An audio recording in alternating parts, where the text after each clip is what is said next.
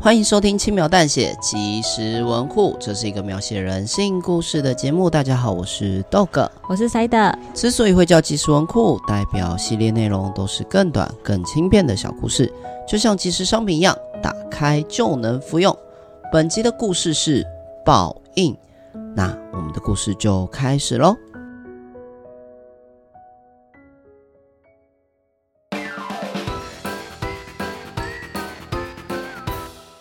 喵喵喵！各位观众朋友，午安，欢迎收看猫咪的美味时间。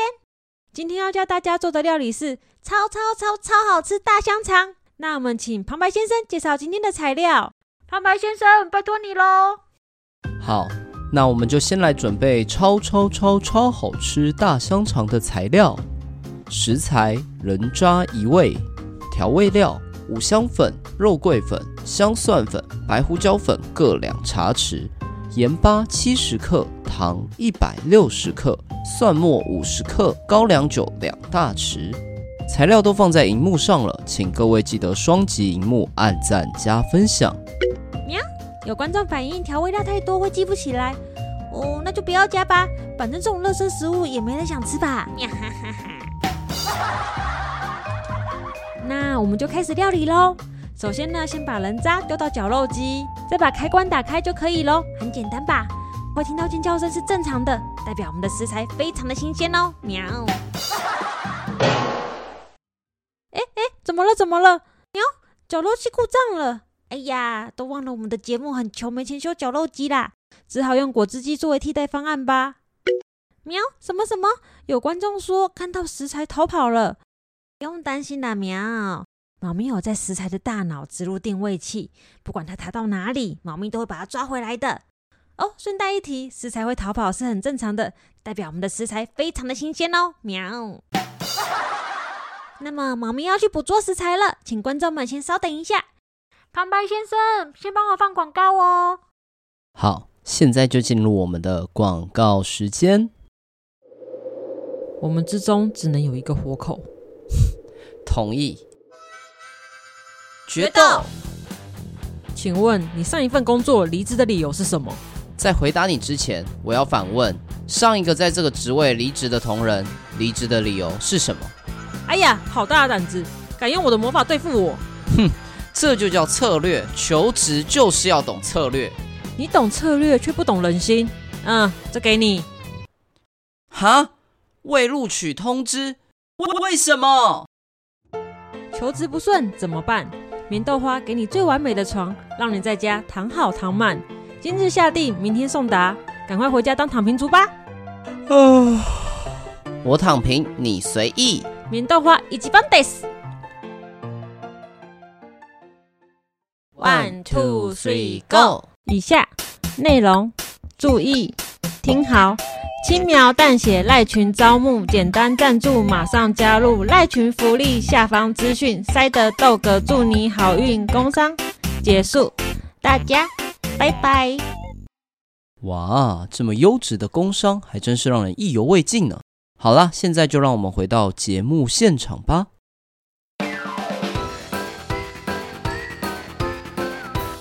喵喵喵！欢迎回到猫咪的美味时间。经过猫咪的一番努力啊，总算是把食材抓回来了。多亏食材的活药，我们让观众多看了两则广告。那么接下来呢，有请我们的超巨大果汁机登场，登江！超巨大果汁机由节目斥资千万打造，主打直觉式操作，连你阿嬷都会用。采用全透明容器，让你美味看得见。高马力、高转速，六百六十六段变速，骨头搅成灰只要一秒钟。爱地球，推永续，一级节能，非常省电。有意购买，请拨打专线零八零零四一四四一四，现在下单再送猫咪的私藏食谱哦。啪叽啪叽啪叽啪叽，谢谢旁白先生的解说。好，那我们就废话不多说，直接把果汁机调到最大动力，喵喵喵喵喵！耶，六百六十六段最高变速，真是兴奋死猫啦！好的，终于来到大家最期待的环节了，老师，music，呀哈哈，准备完成，果汁机启动。搅啊搅啊搅啊，你哈，把人家做成香肠，搅啊搅啊搅啊，哦调味料我忘了加，哎、嘿，搅啊搅啊搅啊，嘿嘿，这都是他的报应啦。活该！有观众问：有钱做超巨大果汁机，为什么没钱修绞肉机？对耶，猫咪怎么会没想到呢？接下来把放在钢盆的绞肉拿去微波炉加热就可以喽。一定有观众觉得很奇怪，不是说要做香肠吗？为什么不把绞肉灌成长条状啊？喵，谁在乎啊？观众只想看人渣被绞成肉渣吧。呀哈哈，对了，跟观众们科普一下，香肠一定要吃全熟的，不然会食物中毒哦。所以猫咪把火力开到最大，让全世界的观众看到猫咪的热情。微波炉启动。喵，有观众说微波炉不能放金属的东西，会爆炸。哎哎，真的假的？猫咪不知道怎么办？怎么办？啊喵呜！整个厨房都被炸得稀巴烂了。喵呵呵呵呵，猫咪又搞砸了。这样观众就知道我们的经费用在哪了吼。好啦，那今天的节目就到这边喽，我们下次见喽，喵不。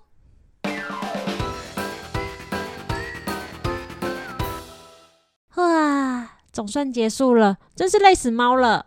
猫咪辛苦喽，制作人也辛苦了，我今天的表现怎么样？非常完美。这个节目的收视率不断创新高，多亏猫咪的创意呢。喵，没什么啦，我只是把那个人渣生前对我做的事情还原在他身上而已哦。这一切都是他的报应，报应啦！是这样啊啊！对了对了，猫咪，接下来我们还有几档新节目想找你合作，想询问你的意愿。哦，有什么节目啊？有真人实境秀节目、益智问答节目啊。对了，想问猫咪对自己的演技有信心吗？我想感谢收听《轻描淡写即时文库》，以上是报应的故事内容。这段故事的灵感呢、是来自于就是我某一天看到一个猎奇的虐猫影片，哦，非常变态。对，然后影片中就是看到我看到有一个人把猫咪放在果汁机里面，然后慢慢的去搅打它，把它凌虐致死。对，是一个活体的猫，就是那只小猫，而且还是幼猫。对，它是幼猫，它还活着的时候就把它丢到果汁机里面去搅打对，超级变态，所以看完的时候我心里很不舒服，非常不舒而服且。很愤怒。对，那愤怒的原因是因为这个人他本身是一个网红，然后他在被发现之后，其实没有得到一个相应的惩罚。那我们先说一下这个网红，他是一个中国的美食网红，叫做杰克辣条。然后我记得好像有二三十万人在追踪他。这个人本身的背景是一个美食网红，然后他在平台上面就是已经有一个一定的粉丝了。嗯，然后他原本就是以做这种呃美食的视频，就是他在网络上会发哦，我讲视频，没关系。还好纠克不在，没有被纠正。对他就会拍这种美食的影片上传到网络上，然后真正让他爆红，是因为他在某一次做了某一件好事。什么好事？就是他在网络上去呃，好像是去买下一个烈士的资料。嗯，对，然后他就把这个烈士的资料买下来之后，然后送还给他的遗属，对，就就是是他他的的家家属家人这样子。他但的其实后是代真的是没得一见啊。他还因为这件事情获得了那叫什么富兰好人奖。富兰是中国的一个地名，嗯，对，富兰好人奖，大家应该可以把它想象成类似好人好事的这种感觉。对他，反正他就是一个非常正能量的，所以就是因为这件事情，所以特别讽刺。我那时候就觉得很难理解，说这样的人为什么要做这样的事情？对，因为他是在被颁发这个所谓富兰好人奖后，才被别人踢爆。他在暗网做一些很变态的事情，就是拍一些虐猫的影片。他有加入一个团队，对，然后那个团队叫猫影治疗师。的团队，啊然后他们专门就是拍一些就是虐猫的猎奇影片，好比说什么把猫放在瓦斯炉上烤啊，或是在猫咪的伤口里面放鞭炮，然后去引爆它。反正就很变态了。对，然后他们拍这种影片之后，会在社群里面，就是他们群主贩售或者是分享。啊，对，然后他们还会接委托，就是说，哎，你想要什么样的猫，用什么样的死法，然后他们啊就是做那种付费委托。它有价目表嘛？对他们有一个很完整的教育目标，好比如说，哎、什么猫，然后成犬幼犬，呃，成成猫幼猫，反正就然后是各种变态的列表，对然后对里面每一个变态的行为都有对应的价格。对不同品种，就是你的品种越稀有，它的价格还会越贵，哦，超级变态，超级变态，而且都是幼猫对。然后他们曾经也在暗网，就是开直播去虐猫，啊，非常可怕。对对。你总之，他做了很多很恶心的事情啦，然后这些事情都是人神共愤，而且我觉得大部分的人其实很难去看完。你只要是一个心理正常的人，其实很难去看完他做的这些事情，因为太恶心了，对，那个东西已经跟甚至屠宰场的影片都没有那么可怕，因为它是虐待，嗯，你懂吗？它是虐待，它真正变态的事情在于虐待，而且还是特定幼猫，甚至在他们这个群组当中还流传非常非常变态的口号。好，那个我等一下会提。那我先说一下，因为杰克辣条他不是身为网红嘛，嗯所以就是有些人会在他的哔哩哔哩去给他一些评负评， ，OK，在对那这些社群平台，对，然后他反过来会去呛那些爱猫人士哦哦，他还敢呛人，对他很强，他因为他知道嘛，他已经知道自己做事了。一般一般人网红都会理亏，就是哦默默就不说话或道歉干嘛的。嗯他反而呛就是说啊，你们吃红烧肉就不残忍了嘛？你是没看过那个吗？屠宰现场吗？哦，其实就跟我刚刚说的，他还没有意识到自己的问题在哪里。对。可是我觉得就是他提的东西确实是一个议题，因为有些屠宰场是不人道的嘛。但是我觉得他反过来用这个东西去美化自己的事情，我觉得就是更恶心。我不会用美化哎、因为其实屠宰场，尤其你刚刚提到非法屠宰场本身，如果你把它去做堪比的话，那你被泡也是刚刚好，啊因为这些屠宰场也是被泡啊，嗯，对啊，也是被肉收啊，也是被下架啊。但他就觉得他没错、啊，而且他在他们的那个虐猫圈子里面，他是被奉为一个神明的存在，其呃，应该被这么神格化了。对对对，其实塞德刚刚讲的这个就是这个网红杰克辣条啦，他在这个圈子当中是有一个很高的地位，叫做现代耶稣。哦、他们还有一个相当变态的称号叫对然后现代耶稣，对，然后他们还有一个经典名言，就是想杀婴儿但不敢，所以只能杀猫，因为猫的叫声跟婴儿很像。啊，所以其实哎、他会讲出这种话，已经跟就是很多人会对打电动那种暴力电玩有一些误解，有没有？嗯啊，你刚刚说就是电玩会影响到一个人的一个心智发展。对，但这个已经很直接是一个变态，因为他的假想是把幼猫跟婴婴儿儿去做对比的，所以他其实在他想象中是他正在享受间接享受一个杀人，而且是杀婴儿的快感。对，所以那时候我看到这个他们的这个经典名言嘛，我第一个想到三个就是人类恶。哦，OK，对，然后因为你之前有说过，我的故事里面没有一个绝对的恶人，嗯，对，纯粹的恶人。那我想到就是杰克辣条，他就是符合这个纯粹的恶人的感觉。就是在你的想象中，一个纯粹的恶。哎、那个时候你还在跟我讲说，你不觉得这个世界上但有纯粹的恶，因为我觉得所有人做这些事情，可能都会有一些原因，或者是他受了一些伤害，背景 OK，故事这样。可是我觉得这个人的行径跟他的言行举止，我觉得他就是一个纯粹的恶。所以你已经动摇了。对，可是因为我只是更顺从，就是我自己的理念，我希望他得到报应。 OK，所以在这篇故事中，我是让他用得到报应的形式来切入这个故事点。对，其实这个故事啊，讲的就是虐猫啦。然后因为前面有提到嘛，这个人最终最终没有得到相应的惩罚，当然他在社群上面已经被大家下架了。对，对，但是在呃，因为中国那边的呃动保法可能还没有那么完善，对当然因为这件事情有更受到关注，嗯，对，但似乎还没有听到就是有一些相应的一些可能在刑事上的处罚之类的，那我补充一下，就是他们虐猫的那个势力非常的强大，哦就是虽然有民众去检举嘛，就检举他们的社群，那解散之后，他们又立刻又重办了一个，这对他们来说没什么成本。嗯嗯嗯对，那即便是卷举他们的官网，那他们官网也可以立刻换个网域就好了，就可以重新再建立起来。对啊，他们的工程背景的工程师其实是很强大的，嗯对。然后甚至虽然动保协会有去协有去尝试过处理，可是他反过来被他们的那个虐猫势力反过来投诉说他们支持网络上的一些言语暴力，反而是动保协会被禁言，哦哦，竟然还还被禁言哦，官方的禁言，对，是官不方是禁言哦。然后因为政府其实也很怠慢去处理这些事情，所以让他们变得那么猖狂。 ，OK OK，希望这件事情现在已经有所好转了，对，所以那我回到故事嘛，我回到这篇故事，就是我刻意用一个充满恶趣味的方式去呈现他遭到报应的环节，就嗯好比说我用这个比较像是一个综艺的或是直播的方式嘛，就是去呼应他在直播中嚣张的虐猫行为。对。然后，此外，我在故事中你有没有注意到，我加了很多的那种罐头笑声？嗯其实我就是想要去嘲笑这个人，就是这个人生前做的事情，他死后还是会遭到报应。对，其实这个罐头笑声就已经很像是他们，因为这个事件本身就是一个阴暗角落的彰显嘛，就是嗯网络上其实有很多的阴暗角落，不管在暗网也好，然后都吸引到一些极端癖好的同好，他们在这个小小圈圈当中互相取暖，然后哗众取宠的过程当中，其实就可以用这个罐头笑声来概括。嗯，因为我觉得很适合这个笑声的出现的形式，我觉得非常适合。对，我相信他们在现实生活中，就是他在上传影片，然后其他同好在那边看到了赞赏大概也他是这样的感觉。对，大概也是这种感觉。对，所以我觉得我这篇故事是完全把我这样的心情就呈现出来，对，因为非常非常愤怒，所以塞德在很短的时间内就创作出这嗯因篇故事。为那时候真的是心情非常不好，需要宣泄那个那个情绪，所以我真的在写这篇故事中，我用非常短的时间就把这个故事写完。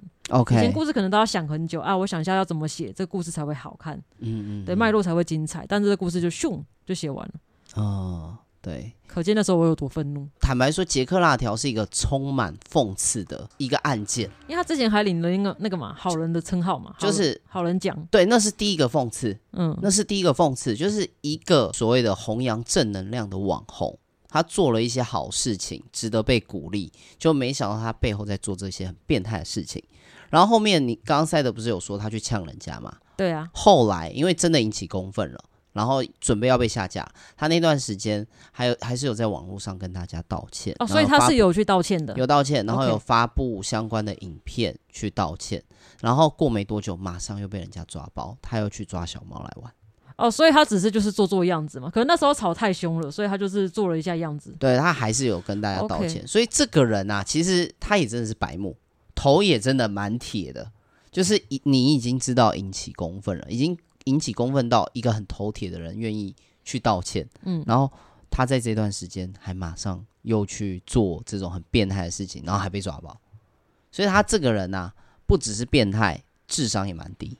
但他后来他有被制裁嘛？因为我查到的资讯就是他没有被得到一个很严重的、严厉的制裁，我们所及范围之内，我们就查到这边啦，后面好像就没有再听到其他的就制裁。顶多我只知道好像他曾经账号有被列没有，他的社群已经被下架了。对嘛，那就没了。那对他来说，他本身也不痛不痒啊。诶，不确定到底不痛不痒还是怎么样，但是好啦，即便他这个账号很具备商业价值，好了，嗯但我都还是觉得不够。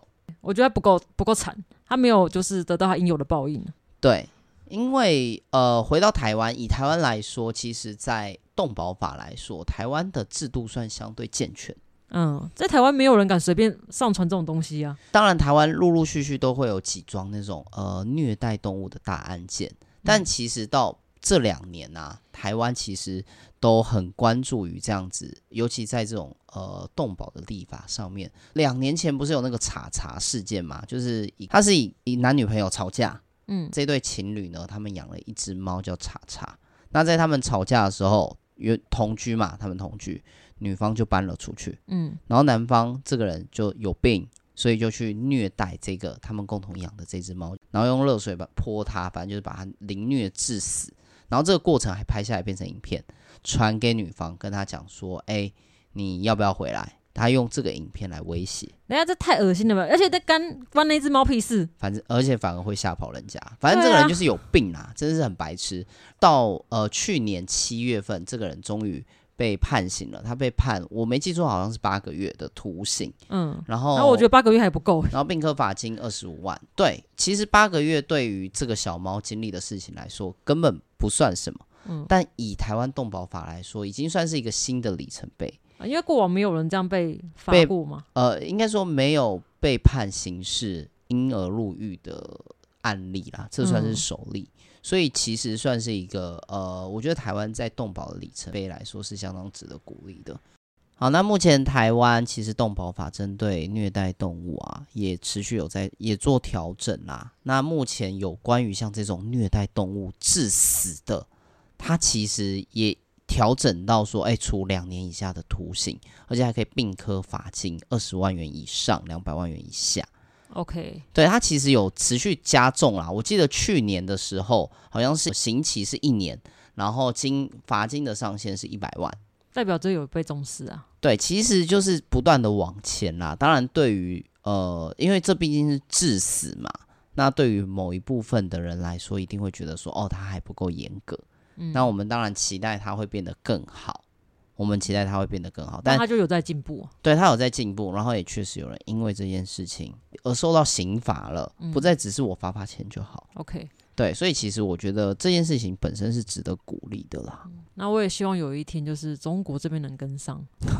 哇，好嚣张对，可是因为因为他们最近又开始在传，就今今天吧，又在传那个虐猫事件呐、哦！就是诶而且还是发生在动物园， OK，发生在昆明动物园。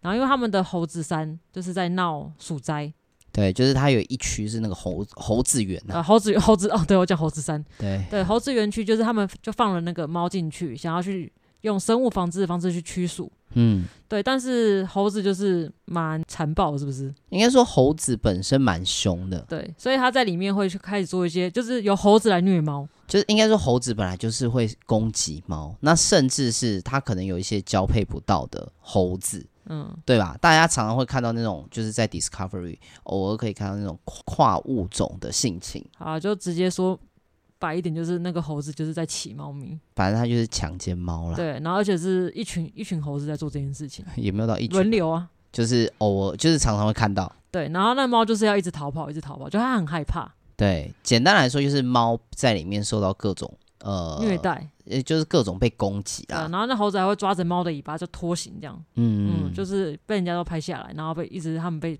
投诉这间动物园。对，然后据说啊，就是在二零一七年的时候，其实这间动物园也发生过一样的事情。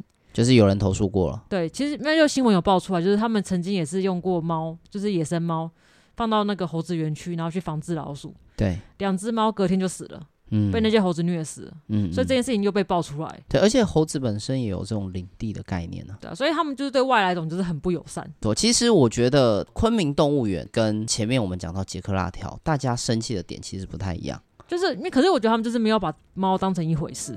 我会说不一样的地方，关键在于昆明动物园。其实我也相信昆明动物园一开始把猫放进去，并不是想要虐待我说他这们，两只他们猫是，真的想要去防治那些对老，鼠。他是真的想要去防治防疫嘛，嗯他才去做这件事情。只是他不重视猫，就像你说的，他不把这些猫当一回事。对，就是你看到那些猫被虐待了，那你应该是先把它们隔离出来。哎、其实我对于这个行为我也觉得蛮迷的、因为今天即便是像我这种大外行，我都知道哦，你把两只猫这样丢进猴子的园区当中，其实蛮危险的。对啊、就猴子本来就是有攻击性的生物嘛，而且他们过往已经做过一样的事情，那猫就死死在里面了，对，所以他们竟然又做了一样的事情。就他们不够重视。第一件事情就是大家生气的第一个点，然后第二个点是他们被检举之后啊也不当一回事，可是，在这一次就是大延上之后，然后他们就赶快把猫撤离。所以他们头真的蛮铁的。对，嗯，怎么说呢？就是希望大家可以更重视啊。身边的猫猫狗狗，好啦，但我觉得像这样子的，就是每次像这种事情爆发，当然大家觉得很遗憾，但是有关注度，其实也都能够去完善相关的立法啦。我们期待，对吧？刚刚塞德是用很很很嚣张的语气说，哎、希望中国也能跟上。我们其实本意还是希望说，大家可以更重视相关的议题，毕竟他们都是生命啊。对，然后能够去完善相关的立法啦。嗯，嗯，好，那我们今天就聊到这边喽。 OK，如果你喜欢我们的故事，欢迎追踪我们 FB IG 轻描淡写，里面有很多延伸的小故事，也欢迎大家到 Apple Podcast 给我们五星好评，留言跟我们互动哦。感谢大家的收听，我是 Dog，我是塞德，那我们就下次见喽，拜拜拜拜。